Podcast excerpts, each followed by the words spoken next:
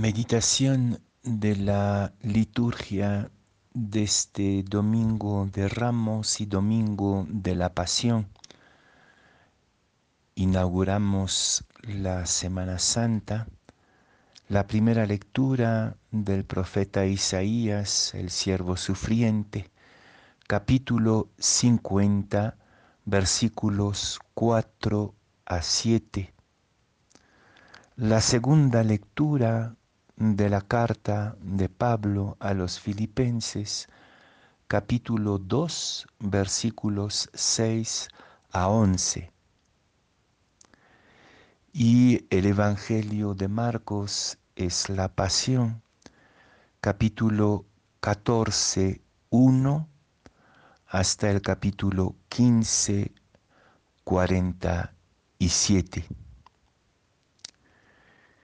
No voy a leer la pasión, por supuesto, pero les invito con mucha insistencia a tomarse el tiempo, por lo menos una vez al año, a leer este texto tan fundamental de nuestra fe, que el texto central de nuestra fe.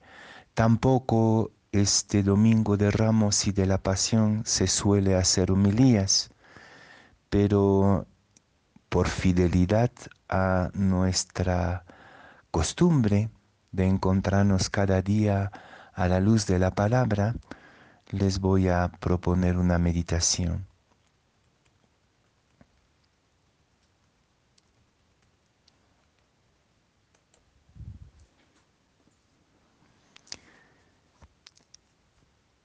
Qué contraste tan chocante entre la primera parte de la liturgia de este Domingo de la Pasión, que nos relata el éxito, el triunfo de Jesús entrando a Jerusalén bajo las aclamaciones del pueblo, los hosanas.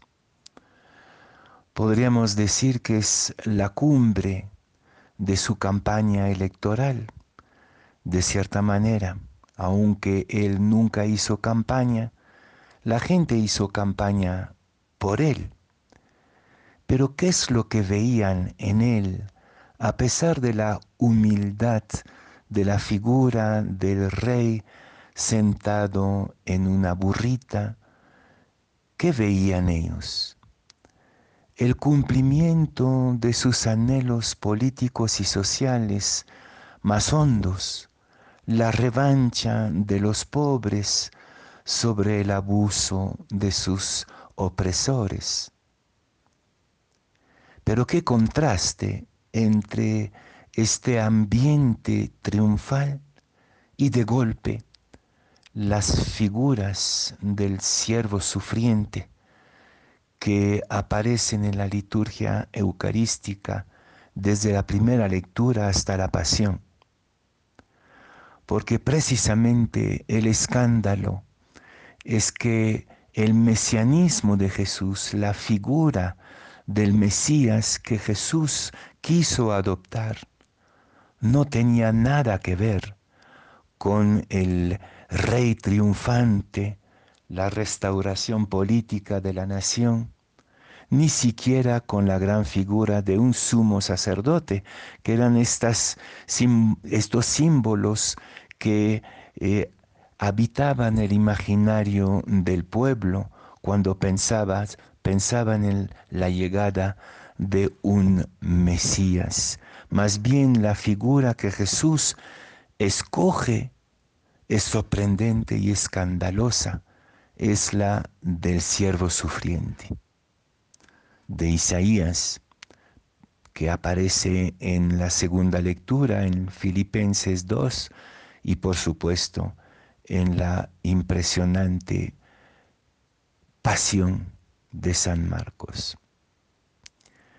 Quisiera detenerme un momento en este contraste antes de volver a la figura del siervo sufriente estamos también nosotros en una situación aparentemente sin salida. Ya vamos a celebrar por segunda vez nuestra Semana Santa, la cumbre de nuestra fe en iglesia, en privado. No vamos a poder salir a la calle y vivir las procesiones acostumbradas. Pero también estamos en un momento crucial a nivel político. ¿Cómo quisiéramos que surja de nuestro pueblo un Mesías triunfante? que firme la revancha de los oprimidos sobre sus opresores. Y de repente lo que nos propone Jesús es otra lectura, otra lectura del impasse mundial en el cual la humanidad se está encontrando, otra salida mesiánica para liberarnos de este embroglio, de este, de este basural en el cual todos parecemos estar empantanados. Y ahí entonces aparece esta figura que nos va a acompañar a lo largo de la semana. ¿Quién es el siervo sufriente del segundo Isaías? Nadie lo sabe con precisión, puede ser una imagen de un rey, de una autoridad diferente o de un profeta, pero mayormente se piensa que el siervo sufriente representa el propio pueblo sufriente, el pueblo de Israel que toma como pueblo, como colectividad, como humanidad nueva, otro camino, ya no el camino de la revancha y de las estrategias políticas alternativas, sino propone otro camino. Y desde un comienzo en los evangelios se ve que Jesús opta por esta simbología, por este símbolo de su propuesta. Él no es el Mesías triunfante que esperaba el pueblo, sino que es el propio pueblo, es la figura del propio pueblo simbólicamente que toma otro camino, otro camino. Y ahí entonces está la perplejidad de la gente, cómo entender que entre, en, unas horas entre la entrada triunfal de Jesús a Jerusalén y la crucifixión, el pueblo cambia cambie tan pronto de postura frente a Jesús, pero precisamente porque sus esperanzas de revancha y de triunfo van a ser como decepcionadas, frustradas por la imagen que Jesús quiere dar de un pueblo sufriente, el, el siervo sufriente, el pueblo sufriente, que opta por otro camino, para cambiar, para transformar su situación de tinieblas.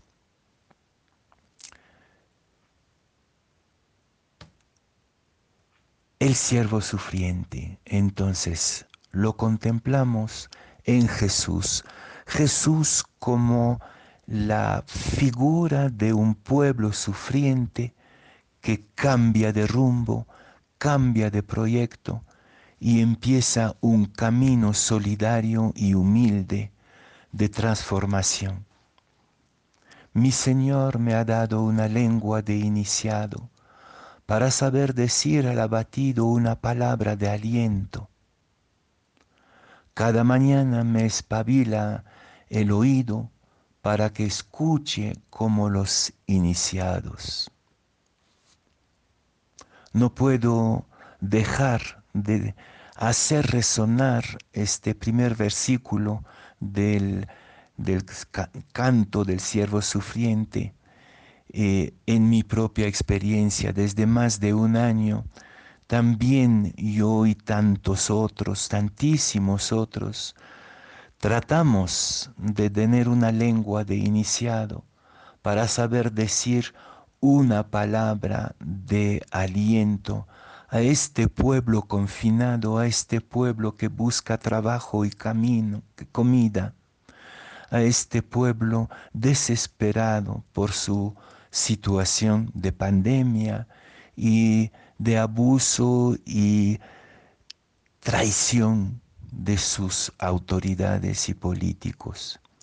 Pero a medida que va avanzando el tiempo y dure la, pandemia, le soy, soy sincero que esta lengua de iniciada, de iniciado, este intento de decir al abatido una palabra de aliento es cada vez más precaria. Y sin embargo, cada mañana tratamos de dejarnos espabilar el oído para escuchar la palabra de Dios como una palabra de esperanza. Es que justamente la palabra del discípulo, la palabra del iniciado, la palabra de aliento brota de su oración y de su rumiación de la palabra de Dios, de la escritura. Pero no solamente desde ahí, sino que la credibilidad del profeta, del siervo sufriente, viene de su propio testimonio. Y ahí entonces empieza la pasión de Cristo. Como la pasión de Cristo, en vez de optar por caminos, herramientas, estrategias humanas de poder, al contrario, entra en un camino de humildad. Él de condición divina no se identificó a su categoría de Dios, sino que se dejó vaciar de sí mismo, haciéndose uno de tantos. Si como les estoy proponiendo, eh, leemos estos textos como una invitación a todo un pueblo pobre, a todo un pueblo pobre a abandonar las ilusiones y espejismos de la fuerza, de la violencia, de la revancha y a entregarse simplemente a una nueva solidaridad, entonces estos textos toman en la actualidad una densidad extraordinaria. Pero también el ambiente de la pasión de Jesús en San Marcos se vuelve extremadamente trágico, como la situación de nuestro pueblo pobre, oprimido, abandonado. Jesús se identifica con su pueblo, pero al mismo tiempo es objeto de traición, burla, abandono. El camino de la pasión de Jesús es el camino nuevo, el dar su vida por sus amigos.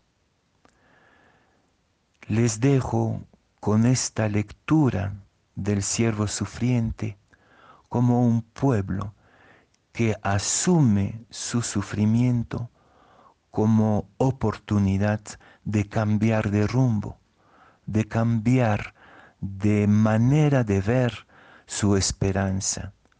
La esperanza no está en el triunfo de un rey a la manera de David, no está en un sumo sacerdote que va a decir palabras eh, que no tienen piso, que no tienen contenido, sino está en la coherencia de un pueblo que empieza un camino humilde y sencillo, donde da su propia vida a partir de su propia coherencia y de su propia fortaleza, de su propia sabiduría, de su propia experiencia y resistencia.